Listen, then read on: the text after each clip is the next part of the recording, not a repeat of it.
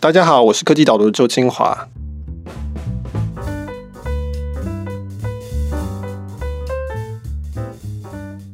明恩，你是什么星座的？哎、欸，我是天秤座。哈，正好是天秤座，对，是 Libra。对，今天我们讨论的主题就是脸书在两个礼拜前预告，它将要推出的一个加密货币，叫做 Libra，就是天秤座。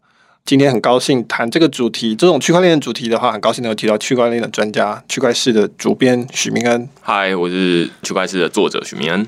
我的日常工作是作家啦，主要是以区块链或者是去中心化。其实区块链有点窄了，包含这次脸书他们自己也说，哎，我们不是用区块链，是讨论去中心化、讨论隐私的议题。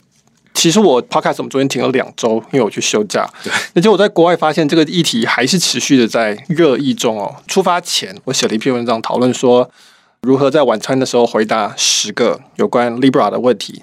结果发现两周后到今天，大家还在持续的讨论，有一点像是作文大赛，所有人都在写 Libra 的各个方面这样子。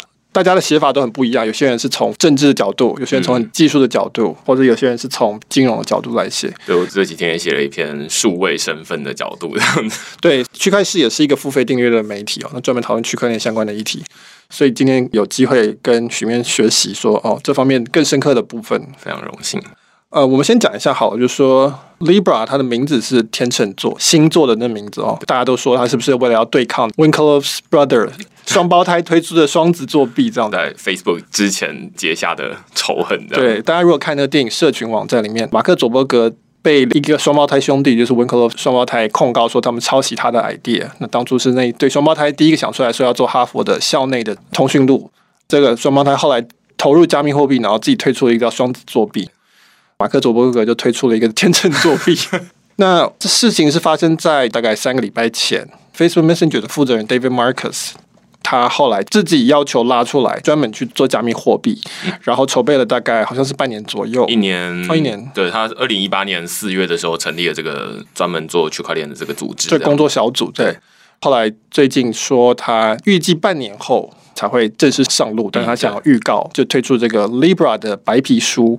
希望在这段时间，等于是征集大家意见跟回馈，去做调整，这样子。我觉得很蛮重要的，应该是征集政府的意见啊，政府意见。那当然，意见就如雪片般的飞来，包括区块势，包括科技导读，我们都有讨论这件事情。那我请许明介绍一下，好，Libra 这东西，它现在基本的架构是如何？目前看起来，它跟我们日常转账其实有一点一样，有一点不一样哦。一样的地方在于，我们基本上都是。透过，例如说，哎，我要转多少钱给 Michael，那我就转出去。只是它的币值不是新台币，也不是美金，也不是欧元，也不是日币，而是 Libra 币。他们会有自己一个币值，所以你会说，哎，你要转多少 Libra 币给我？你要稍微换算一下，就是哦，那原来它是等于多少台币？另外一部分，这其实是使用者不会感觉到的东西，就是它背后不是仰赖一个金融机构，而是仰赖刚刚提到的 Libra 协会 Association。这是我觉得最大的不同。对，顺着他们公布的这个逻辑来讨论好。首先，第一个，他们要针对的解决的痛点是什么？照他们的说法，他们要解决的就是说，全世界大概有二十亿人是没有银行账户的，对，unbanked，就是他们没有金融服务，他们没办法存钱，没办法贷款等等。那所以 Facebook 说，那我要服务这些人。嗯，怎么样服务这些人呢？他们的意思就是说，因为现在每个人至少都有一个手机，你不一定有银行账户，但你有手机。那这个时候，我们创造一种新的。加密货币或者叫虚拟货币，只要你用手机就可以做转账，就等于是提供这些人银行的服务。以前我们可能讨论过，像那个 M-Pesa 在非洲很流行的，从电信业去做这个虚拟货币。我今天的目标不是要讲到非常的高深，或是非常的学术，或者非常的政治，而是我是希望能够尽量让大家都能理解这个发展是怎么样子。他要做一个加密货币，所以首先你需要有一个底层的一个架构，一个软体的架构，他们叫做 Libra Blockchain。我们要怎么翻？天秤链。对。好，链可以想象成是一个软体平台，掌管这个链的组织叫做 Libra Association。然后呢，它会再发出一个币，这个就是大家可以交易的币，叫做 Libra 币。我们等一下后来会解释说，事实上 Libra 币它本身是有一个自己的币值，它不是跟哪一个我们讲法币挂钩，它是自己一个币值。所以以后呢，假设说我今天要跟一个非洲的，他原本没有银行的人，我要跟他电商交易，我就可以说，啊，那我给你买什么东西，那我汇钱给你，我就是汇 Libra 币，再来算说 Libra 币相当于多少。比如说你在肯亚，那就是肯亚币，对，那你就可以在网上做交易。他描述的这个价值主张是要解决这个痛点了。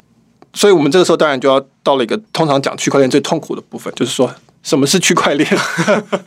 我什么是加密货币？我稍微补充一下，前面其实我们多数人是在台湾，所以我们不会能够理解，就是说，哎，为什么会有一些人他其实是 unbanked？这些人他是昨天有听到一些基本上的说法是，例如说在菲律宾，你要申请银行账户，你要交两种不同的身份。一个可能是你的身份证的卡片，那另外一个是护照，但是很多人其实是没有护照的，他们又不承认什么驾照，他们可能也没有健保卡，所以很多人是没有办法有一个银行账户。那另外一个原因是因为家里离银行太远，例如说肯亚好了，他们可能离自己家里没有那么近，不像是到处都有分行，他们不可能花一天的时间或者是好几个小时，然后去一趟银行再回来，没有像我们这么方便了。现在 Libra Association 提出这样子一个转账的服务，等于就是说，哦，那每个人都有手机，至少精准来说，十七亿人里面有十亿人是有手机的，然后其中有五亿人是有网路可以使用的。对，我想到台湾的例子，其实他也有提到，就是移移工或是移民，台湾有很多所谓的东南亚来的工作人员，不管是印尼、菲律宾等等，那他们要把钱汇回家乡，那这个在全世界其实是一个上千亿美金的一个交易值。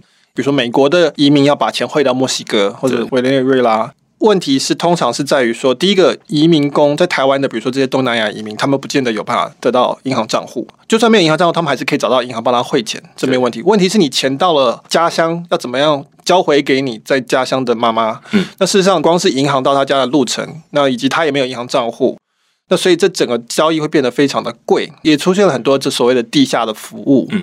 就是说我帮你带回家，但是我可能要抽十 percent、二十 percent，加上车程什么的。全世界这是一个，我记得我看到数字是七千亿美金以上的一个流动量。那在这中间，financial 的组织，不管是银行，或是说像比如说我们讲西联，就是 Western Union 这种传统的这种公司，他们可以抽到十 percent 到十五 percent 到二十 percent 的量。Facebook 就提出来说，他觉得这太贵了。印尼的家乡的母亲其实现在也有手机了，然后也大概也有网络，那为什么不能够用一个？虚拟货币的方式去解决这个问题，好，但是我们还是不能回避到底什么是 区块链？区块链怎么怎么样做出一个在手机上就可以转钱的一个钱呢？你其实就已经有提到，就是现在分成两块哦，一块是币，一块是链。它其实跟我们现在的 ATM 转账其实很像，就是我们转的是新台币，使用的是 ATM 的系统，这两个是相对应的，差别只是在说他们有不同的币值。一个 ATM 系统是由银行管理的，链是由 Libra Association 管理的。那大家会说，哎，那听起来好像都是中心化嘛？一个是组织，然后另外一个是银行这样子。那但是 Libra Association 这个天秤链，它是由目前看起来是二十八个创始会员，然后未来会慢慢成长到一百个，甚至是更多来共同管理。那他们管理的方式是用城市码。这就相对于我们现在的银行，它是不会让使用者知道了，它决定要挡掉谁的交易，就是挡掉谁的交易这样。那但是相对于区块链，它是由城市码来管理。对，那就是我们每次讨论区块链的议题，大概都要重讲一次什么是区块链，什么是加密货币。这个是这个阶段没办法回避。那如果各位已经听我讲过很多次，都可以，你可以快转，快转，我也不知道几分钟，那你可以快转一下。我现在觉得一个好的对比的方式是跟中国的微信支付对比，或者支付宝对比。嗯、那中国的微信支付就是说，所有人都是微信的用户嘛，所以我在微信上面转钱，基本上都是在微信的资料库上面做增减。所以今天假设许明恩在微信支付上面会给我十块人民币，那微信他基本上做的事情就是资料库里面把许明恩的账户减十块钱。周清华账户加十块钱人民币这样子，那这整套资料库都是存在微信的资料库里，只有他可以管，只有他知道对不对？那我们其他人其实没有办法去看到这种做法的最大好处就是非常有效率，非常省钱，就是反正就是一套资料库他管。那它的缺点就是说，通通都是他管，这就会衍生很多可怕的事情。如果你做什么事情，那他可能就会不让你汇钱了。那现在 Facebook 的这个天秤币就没有像微信支付这么的中心化、集权，那它做比较分散。可是这个问题就变成是说，可能讲西方世界好了，我们不希望有这么中心化的状态。那事实上，中心化状态就是像现在的这个银行的系统一样。我们现在希望是做出一个虚拟货币。问题是说，好，那我们现在假设有一百家电脑一起来共管这件事情，这样比较分散嘛？哈、嗯，那可是我们要怎么样确保说这个资料库是不会错的？微信只有绝对的一套，它可能会错，但是就是那一套错。嗯、现在我们有一百套电脑，怎么样确定那资料库不会错？那这个就是区块链的创新。要更新就一定要一起更新这资料库，然后大家基本上是共识机制，用某种比赛的方式，用某某种烧电的方式去决定说哪一套账本是最终的资料库，然后我们用更新那一套。在 Libra 架构里面，这个就是 Libra Association 管的，所以 Libra Association 它基本上你可以想成它是管这个资料库。那它其实是一个设立在瑞士日内瓦的一个公益组织，它预计要有一百个一开始的创始成员，对，就相当于有一一百套电脑。好，所以我不知道我解释到这里为止，大家是不是还可以 follow？但总而言之，我们现在有一百套电脑散布在一百个组织的地下室里面，在那个上面，然后我们才会有 Libra B，B 基本上就只是资料库上增减的数字而已。我讲到目前为止，大家 OK 吗？你觉得 OK 吗？还有没有什么要补充的？我觉得还蛮有趣的是说，讲了这么多的不同的电脑，然后他们之间要同步，其实只是想要模拟出刚刚提到微信，他们只有一套，因为他们有一套，所以他们效率很高。但是有这么多套。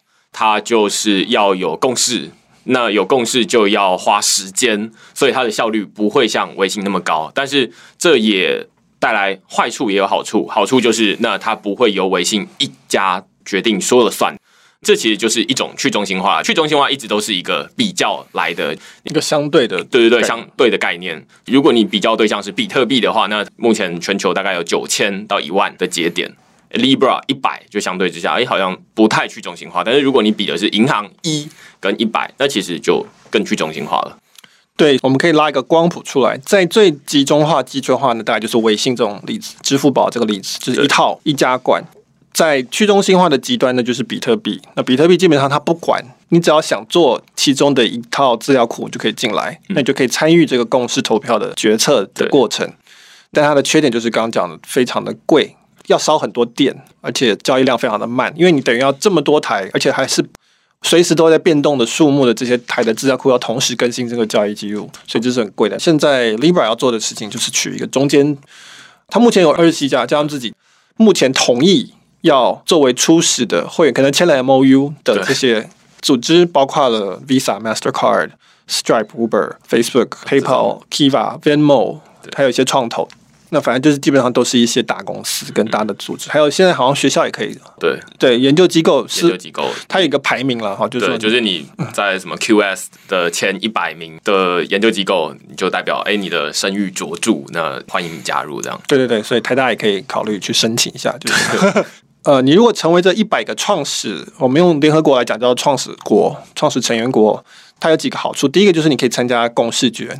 可以决定说这个软体平台它要怎么发展。将来你说，诶，我要开发这个方面，还是要开发那个方面？你有一票投票权。还有一个好处就是牵涉到利益的分配的部分。现在开始就往这个 Libra B 来讨论。Libra Association 负责管 Libra Blockchain 这个软体，然后他们现在要发行 Libra B，要发 B，它就必须要有资产来作为一个储备，不然的话，我用 Libra B，但是我不知道它到底代表多少钱嘛。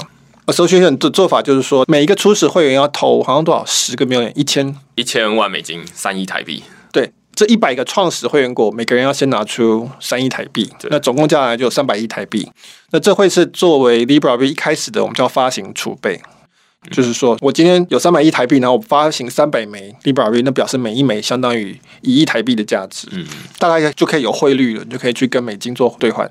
他说他不会全部都放成某一种法币。它会挂钩一篮子的流动性资产，我猜包含了美金、欧元、日币，可能人民币，可能会包含这个一些短期公债、国债，这跟一般的银行它做储备概念是差不多的。对，那希望降低它的波动性。我觉得有趣的是说，你有这些资产，它会产生利息嘛？尤其是债的部分，但是利息它会先拿去支付这个营运，就说软体工程师开发啊，或者说要维护这个伺服器啊等等。剩下还有利润的话，就分配给这一百家，照比例对去分。这跟银行的差别在于说，你把钱存在银行，银行给你利息。对，在 Libra 里面，你把钱存在银行，但是这个利息最后会给那些股东，因为他们一开始投了最多钱。所以你持有 Libra 币其实你不会拿到利息，这样子，你只是可以使用它而已。它跟放在银行不太一样。对对对，所以它本身不是一个赚钱的工具，对于用户来说。对。对那这其实是美国很流行的一个叫 Venmo 的一个赚钱的模式，它基本上是免费的服务，但是它就是靠这个利息赚钱。所以我想问许明一个问题，就是说。Libra 有人说它不是区块链，为什么？除了刚才讲的这个不是完全去中心化之外，它到底为什么？其实，在白皮书里面，他们也自己有提到，就是说他们不是用传统的这种很经典在比特币里面使用的一个一个区块用链串在一起的资料结构。这其实还蛮软体工程的专业啊。那他们是说，哎、欸，我们没有用链串起来不同的区块这样的，而是每个区块可能本来就连在一起了。这其实中间的差别，对于一般的使用者来说，其实是差别很小的。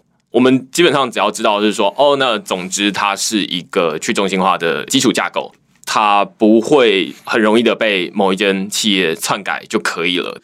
要深入讨论，他就说，哎，那为什么你不用比特币这种背后的软体架构？而是要用这个，它可能有很多的考虑原因，例如说，现在比特币有很多的缺点，例如说，每一个区块的大小其实是非常有限的。那大家就在吵，诶，那是不是要扩大它的容量？所以有扩容问题。没有一个科技，尤其是比特币，它其实是二零零八年提出来的一个软体工程的创新哦。那到目前为止已经是十一年的时间了，没有道理在十一年之后还要用。十一年前的这个经典的设计，但是在区块链领域，其实很多人是坚持比特币才是一个最好的设计，它就是一个 state of art，所以大家都应该要遵循这个漂亮的设计，而不应该跟它诋毁。那我个人是没有那么坚持，就觉得说，嗯，确实如果有更好的、更有效率的，尤其脸书它其实是要给二十亿人使用，按照目前比特币的这个软体设计的话，其实肯定会卡住的。对，我就以这一集 podcast 来讲，我们不用深入讲到说到底 Merkle Tree 跟 Blockchain 详细的差别，但是我们可以说的是说，这个领域它基本上很像我们网络二十年前在刚发展的时候，其实网络本身是一个协议嘛，一个开放协议，它也是在变化中，在开发中，然后其实是有好几个网络的协议在竞争的，最后赢的是我们现在这个 protocol，比如说包括 Triple W 这个 protocol，包括 TCP/IP 这些东西。现在区块链的这个领域的技术也一直在进化中。那其实有很大的部分在讨论，比如说刚刚讲到的一个 block，其实在概念上就相当于我们资料库的一页账本的这个意思。比特币基本上这一本账本的 size 是固定的。前面提到很多的问题嘛，就是它的缺点，交易量小啊什么，对，或者是它耗能等等，耗能等等。那所以现在就有很多的手段试图来改善这个问题。所以这是一个很多方面的取舍去调整，就是说如何让你的资料库可以分布在很多台电脑。同时又可以让它的这个容量可以不断的扩增，同时又不要交易成本这么高。每个象限都有很多人在设计不同的技术出来。我们可以比较，就是说，现在这个 Facebook 这个 Libra，它白皮书里面预期说它交易量达到每秒一千笔的交易量。那其实现在目前 Visa 它大概是一秒是三千笔交易量，支付宝有可能会更高，可能比 Visa 更高。但是因为这些就是所谓集中式的交易系统，Facebook 这东西，就算它做了这些取舍，它还是只能做到每秒一千笔。我不知道比特币现在是多少。比特币现在它的理论是一秒七笔，对，实际上大概是三到五笔。对，所以你就可以看到说，这其实是不同的取舍达到不同的优化。假设以 Facebook 这个目标来讲，那它这个交易量很可能是应该要达到 Visa 的规模，至少我们还没有算 Mastercard 跟什么 American Express 进来。这个技术到目前为止，一秒一千笔其实是不够的，还要再继续开发。那所以它必须要做一些取舍，所以最后赢的不见得是那个最去中心化的，会是最好用的。我是个人认为最好用的，当然有可能会同时有好几种协议并存了。对，好，只是说最多人使用的，通常不见得是最理想性的。对，这个协议哦。所以目前许铭恩，你这边听到的，大家对于 Libra 的顾虑有哪些东西？其实我觉得大家的顾虑应该是说，OK，你 Libra 它想要处理的是这二十亿人、十七亿人的没有银行账户的这些人哦，但是其实这些人未必都身处在一个可以使用脸书服务的国家。你举例说，中国好了，那他们就没有办法使用脸书，那他们可以使用 Libra 币吗？不知道，或者是印度，印度最近准备要立法，就是说，哎，那持有比特币要监禁你十年，关起来关十年，这会遇到一个政府监管的问题。我觉得这是大家都看到的问题。中国现在可以持有币吧？对，可以持有币，但是它我知道不能做交易所。对对对，所以 Libra 币它的做法其实是说，它是希望可以上交易所。Facebook 的做法基本上是切开来。刚才讲的 Libra Association Libra 协会专门管 Libra Blockchain，然后同时发行 Libra 币，同时管理三百亿一开始的资金储备。那这东西全部都是由设立在瑞士日内瓦的这个非营利组织去做。那 Facebook 他说我只会是一百个创始成员国里的一个，我的投票权跟那一百个都一样，所以这不是我的，我只是出来喊，提供技术人员，然后提供我的 Messenger 这个团队来做。对，但是真的到最后会是一个我捐献给世界。然后他希望从一百个成员国慢慢扩张到两百到三百个，另外一方面，Facebook 自己真正算他自己 own 的，其实是他的新的子公司叫 Calibra。那 Calibra 其实是电子钱包的概念。对，大家应该用过一些电子，比如说接口啊、Line Pay 啊，或者是我们讲支付宝、微信支付等等，这你可以储值在里面的一个钱包。那 Calibra 将来就是一个电子钱包，这个才是 Facebook 的子公司。然后他说他将来会把它放在 Messenger 跟独立作为一个 App 都会有，这个东西就可以拿来支付 Libra 币。我不知道能不能支付别的币啊。就我目前看到，就是说，你刚刚提到，就是现在其实是币跟链还有钱包其实是分离的。嗯、我们刚刚前面讨论完 Libra 的天秤链，讨论到 Libra 币，但是这些都是由 Libra 协会管理的。最后是 Calibra 这一个钱包的公司，那这个是脸书直接管理。你刚刚有提到，就是说它会嵌入在 Messenger 或者是 WhatsApp，或者是它会独立一个钱包。其实我在看 Libra 白皮书里面，它有提到，就是说未来 Calibra 这个钱包，你可以直接在钱包里面转换成不同的币种。OK，换句话说，你可以转换成，例如说新台币或者是美金。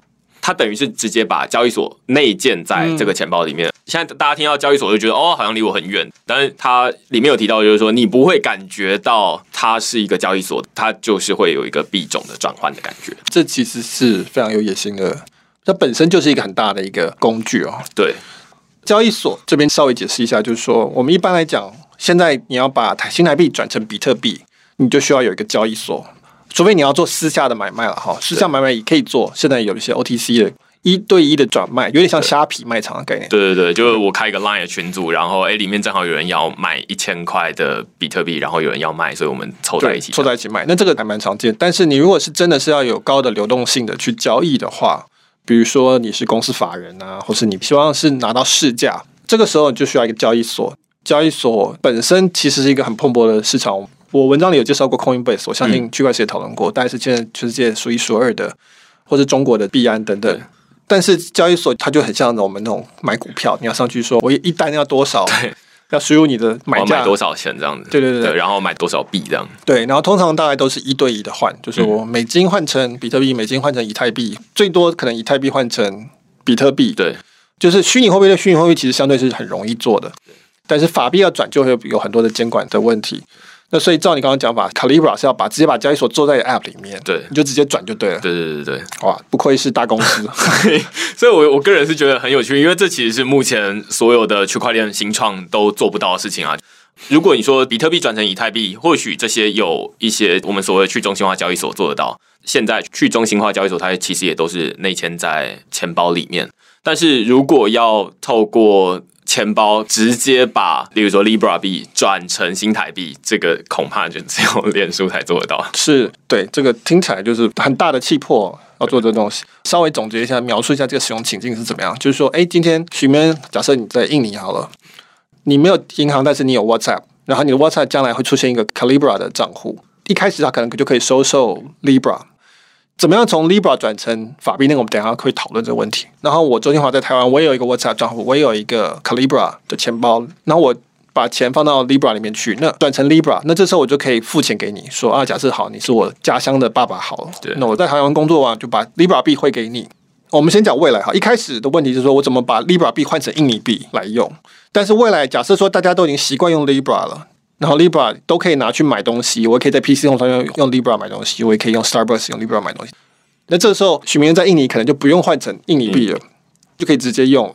那这个时候，Facebook 就很开心了，就是大家都用我的电子钱包。对对对，这其实跟过去的这个传简讯或者是打电话很像。过去在没有 Line 之前，我们就是用电信商打，例如说，如果我在国外的话，那就打漫游电话，或者是传跨国的简讯，那这都很贵。同样的，现在跨国转账同样很贵，而且也很慢。现在有 Line 之后，它其实是非常便宜的，几乎是免费。传讯息也是一样的。现在既然传讯息跟打电话可以做到这件事情，但是现在的金融转账其实是做不到这件事情，它还有国界的限制。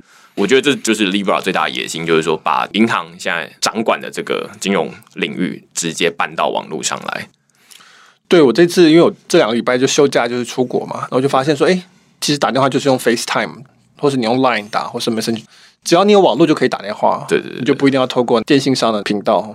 所以，我们未来理想很美好，传钱就跟传贴图是一样快的 事情。可是，我们现在一个问题就是法规的问题，转成法币。我今天才看到一个新闻，台湾说有一家公司，它专门帮台湾人去带出你的支付宝账户。就是我今天我台湾人，我要在淘宝上买东西嘛，嗯、但是我没有支付宝，没有钱，所以我就汇钱给这家公司，请他帮我出资。然后这个现在就被抓了，金管会说这个涉及地下汇兑，因为他基本上是钱对钱的交易，所以照理说这应该是只有银行能做的。嗯、你从法律的角度来看，因为我做律师，我当然知道这一看就是会犯这个法，犯法这件事情是确定的。可是你从一个消费者角度，你会觉得说这很合理啊，不然我要怎么办？我只是要去买个东西而已，那我只是请他帮我汇个钱，就像我找一个朋友帮我存一笔人民币进去，这样为什么不行？只是强调是说这个现实已经到这个状况了，那我们会觉得说这个需求非常的清楚，但是法规上会变成说这一定是要监管。我觉得 Calibra 可能也会碰到类似这样子的问题。对，我觉得你刚刚提到，例如说我可以在淘宝上面看得到。淘宝上面有卖一个很便宜的东西，但是虾皮也有，但是淘宝的价格可能是一半的。那我就会想要在淘宝上面买，但是淘宝它只能用支付宝付钱，但是我又没有办法在支付宝上面直接储值，这是过去没有遇到的问题，因为过去可能我看不到淘宝上面的东西，或者是运输没有那么方便，但是现在全部都方便，就只卡在金流的这一块。现在金流又有法规的限制，而且应该是最严谨的法规的限制。现在 Libra 终于要来打开这个门，对，那这个想必会碰到非常严重的问题。我们以刚刚那个地下汇兑的淘宝这个例子来讲，哈，金管会的理由很清楚，就是说大家大概可以想出来。每次碰到这种事情，我就会说金管会讲出两个咒语，一个叫做 KYC，对，就是 Know Your Customer，一个叫做 AML，就是 Anti Money Laundering，一个是反洗钱，一个是要做尽职调查。换句话说，金管会要求银行要搞清楚。稍微大一点的钱的进出，他都要知道为什么是谁弄的？为什么？因为要防洗钱，防止说资助恐怖分子啊，或是诈欺等等。事实上，台湾金管会也是算是身不由己，因为这是全世界的一个趋势。台湾有一些国际组织跟有一些贸易条件，我们如果要达成要参加，我们就必须要做这些事情。过去，尤其是过去这两年，台湾的金融组织这方面做得非常的严。大家如果有去汇钱，就会知道夸张到离谱的状态。但是这有一部分是身不由己。但是总而言之，我们可以理解它有个合理的理由，就是说我们想要确保你们这个钱不是要犯罪啊，不是要去买毒品啊，不是要去资助恐怖分子等等的。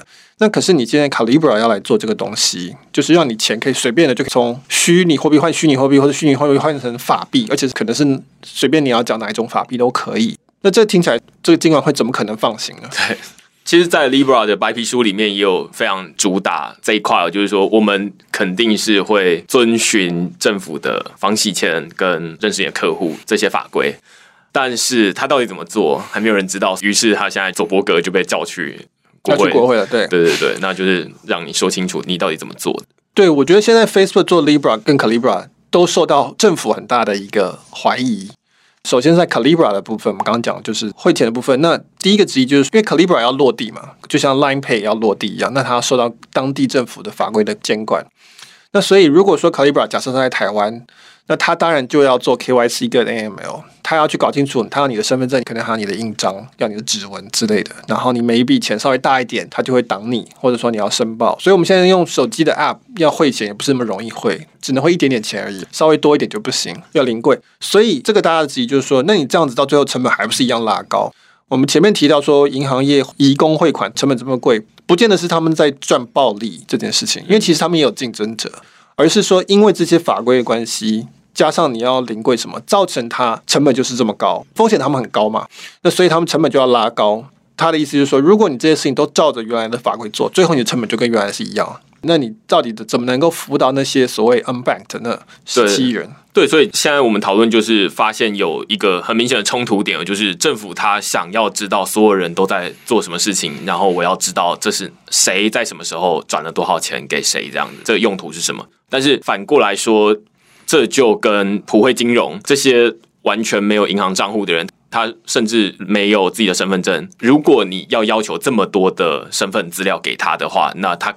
还是一样，就是那我还是没有银行账户这样。那所以这其实是普及跟监管，我觉得这是一个很明显的冲突点。那到底要怎么在这两个权衡之间拿到一个平衡？这是脸书要去跟政府斡旋的部分。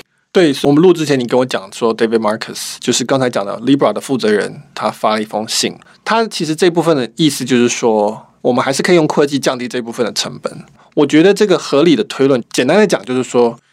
首先让大家能够用到这个服务，然后同时科技会让政府更容易监管大家，这是唯一的结论。对，可能将来他就是说，你今天要用手机汇大一点的钱，那你就要照张相，对不对？你要录个影，说证明这是我的脸，嗯，然后要给我的指纹这些资料等等。对，我的意思就是说，某方面来讲，其实微信的那一整套还是会出现，因为他要做到同样的事情嘛，他就是要搞清楚你们每个人钱怎么流，这一部分可能是跑不掉的。那只是说，可能成本会更低一些。对，我在这几天写了一篇 Libra 讨论这个数位身份的议题。其实我觉得，脸书在 Libra 白皮书里面有提到，就是说他们要建立一个去中心化的数位身份。但是其实这句话只有在白皮书里面的一小段而已，而且跟前后看起来完全不搭嘎。我会觉得这是一个刻意埋下的伏笔啊。我觉得 Libra Association 来做这种知道谁在做什么事情。会比微信还要来得容易，或者是比政府还要来得容易，是因为它有非常多不同的组织，很多的企业。我在文章里面就举 Kiva 为例，Kiva 它是一个富有的人，你可以借钱给第三世界比较穷的人创业，当他的生意稳定了之后，他们会愿意还款。那他们现在在十三年来已经处理了十三亿美金哦，就是三百九十亿台币的借贷的金额，而且还款率超过百分之九十七。换句话说，他那边已经有一个很明确的资料，就是说，哎，谁有信用，谁没信用。但是，这相对于，例如说，一个非洲国家，这个人他可能没有在政府里面有一个明确的身份，但是他却在 Kiva 的这个名单上面，他可能是一个信誉良好的中小企业主。由下而上的这些拼凑出来的数位身份，可能会比由上而下建立起来的这个中心化的身份会来得更有帮助。而且更知道到底谁是一个值得做金融服务的人哦。我个人认为，要期待政府来做这件事情是不容易的，尤其他们事实就摆在那里，就是我就是没有银行账户，我甚至连身份证都没有。那政府要去这些偏乡的地方找到这些人非常不容易，成本也非常高。那但是由这些不同的企业，他们本来就已经生根在不同的地方了。那由他们来凑满，诶，他曾经在 eBay 买过东西，他曾经在 Kiva 借贷过，那就可以知道说，哦，拼凑出一个完整的 profile，他就可以提供他新的服务。那这个是一个我个人认为蛮补足政府的这个 KYC 的要求啊，我就知道说，诶，那他是不是有一个良好的记录，是不是可以做哪些事情？对，那身份 identity 这件事情其实是非常大的一个产业。科技导读大概在我放假前。写过一篇 Apple ID 的部分，也是在讲同样的事情。我们这个稍微讲远一点点了哈。那大家意思就是说，网络身份这个东西，现在变成是它有两大的难题要克服。那如果克服，就有很大的产值。第一个就是你要保护个人的隐私。第二个就是说，但是这个身份可以做很多事情，让它很方便。其实我有用 Kiva 去借钱给，就好玩了。借借钱给某一个非洲的妇女，我记得是要弄个学校吧，要书跟文具。那我说好，我借钱给她。那她过一阵子，她慢慢还款，这是微信用的一个概念。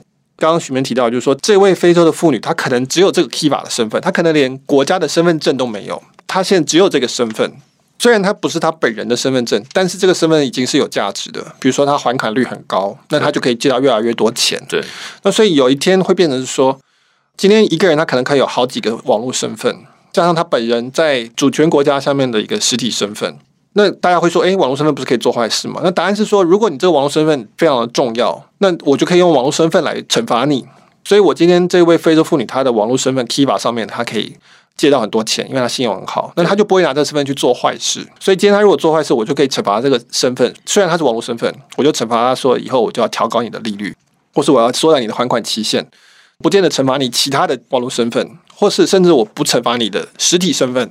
因为其实你的价值已经是归在这个网络身份之上的，就像微信的公众号，我一旦关掉你的公众号，你的价值就瞬间就损失了。对，所以你在公众号上面反而会表现得很小心，所以未来很可能会变成是网络的身份跟实际身份脱钩，那它本身是有这个棒子跟胡萝卜在上面，那这个时候就变成。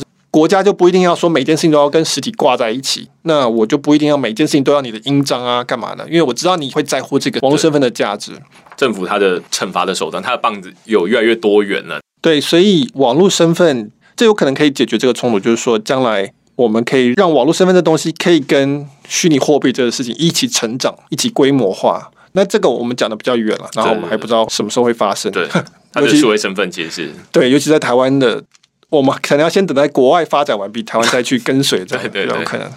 最后一个可能是一个议题，是讲的是货币这件事情。嗯，前面讲的是 Calibra，这个是讲说是兑换监管金流进出的问题。那现在很多人会聊的是货币的问题，嗯，就说它是不是要取代法币，或者是取代中央银行？那这个东西我不知道，徐明你怎么看，或者你有没有研究？我个人认为它是一个现金的概念啊，就是说我在文章里面其实有提到，就是说 Libra 它是一个网络现金的概念。我们以为就是说我们透过银行转账这是一个网络现金，但是其实银行它是跟现金有一点差距的。现金举例来说，我拿一百块给你，你其实不需要有任何的钱包，你就可以直接收了。但是现在你是要先，比如说在菲律宾，你就要凭着两张 ID 身份的证明去开户，你才能开始收钱。所以这其实是有一点落差的啦。那当然，对台湾的多数人来说，其实都没差，我们都有。但是对于很多人来说是没有的。那在 Libra 这边，它透过区块链，或者是它是一个去中心化，可以让大家只要有一支手机有网络，你就可以开始收钱了。而且它也会像现金一样，就是说，诶，我现在转给你，你可能下一秒就收到。而不像是现在透过银行的系统，你是要花几天的时间你才能收到，而且中间会被收一笔手续费。我现在如果拿现金给你的话，其实中间不会有人跳出来说“哎，收手续费”这样子。所以我个人认为它可以降低使用门槛，而且可以让交易及清算这两点上面其实是非常接近现金，但是它又可以突破现金的地理限制，变成数位来做这件事情。而且后面我们讨论到非常多，就是它可以透过城市来管理。那这是 Libra 跟目前的币很不一样的地方。对，其实我记得前大概三四年前，台湾常常在讨论电子支付的时候，台湾常常在讲说台湾很落后，因为你看中国微信支付这么方便啊，什么用手机到处都可以付钱啊，那台湾大家都是习惯用现金，对，或是去用 ATM 提款。现在大家会开始有点感觉说，哦，其实现金是一个民主的工具，是一个靠山，因为现金被无法侦测你在哪里。然后拿到就能用，它不用绑在一个账户上面。微信说你不能用就不能用了，这样子。因为像我这次旅游，我我是去冰岛，冰岛是一个全面信用卡化的地方。我从头到尾基本上只要用我的手机 Apple Pay 就可以过生活了，对，我不用带任何现金。那你想想看，这其实没有信用卡的人就不能去冰岛玩了。简单的讲是这样。对，那但是你当然冰岛它有一个民主政治的一个基石啊，所以你大概可以相信说，哦，大概政府不会拿这个控制来迫害人民这样子。那但是你还是会觉得心里面有一种紧张，说，哎，那万一有一天停电了，网络断了，这个社会要怎么运行？那当然，他们还是收现金啊，只是没有人在用现金而已。嗯，我觉得另外一个很明确的，应该是最近香港的情况，就是他们会用现金来支付香港地铁，而不用八达通，因为担心八达通被追踪。那这是一个很明显的例子，就是现金可以隐藏你自己的身份。对，那在 Libra 里面，他有提到，好像是讲说是 pseudo-anonymous 嘛，就是说它不是匿名的，不是 anonymous，但是你可以用假名，就是你可以比如说我 PTT 开一个账号这样子概念，就是我开一个新的账号，所以我可能今天我跟许明在交易 Libra 币的时候，不是周清华的实体身份跟许明的实体身份交易，而是我开一个账号叫做帅气老周跟 性感许明恩这样做交易这样子，所以大家现在还在讨论很热烈说，哎，到底 Libra 会不会取代？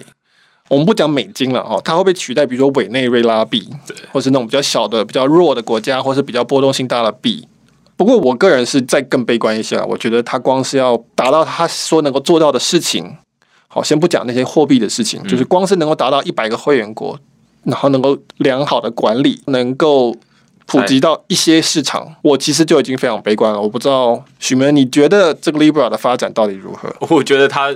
最有野心的承诺是，他说在二零二零年的时候就要推出这个东西。我一看就觉得，哇，这看起来是监管你去各国政府游说就游说不完了，你还要在半年之内推出这个东西，我觉得是非常可怕的一件事。